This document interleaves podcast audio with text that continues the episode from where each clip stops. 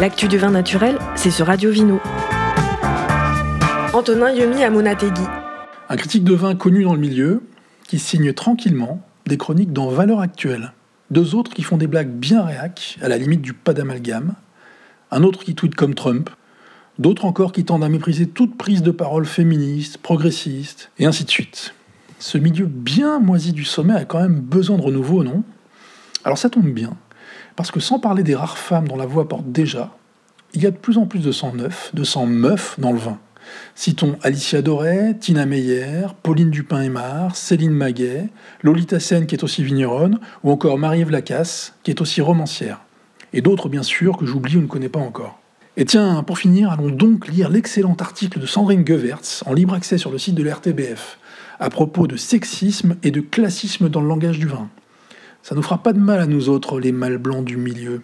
Allez, bisous et santé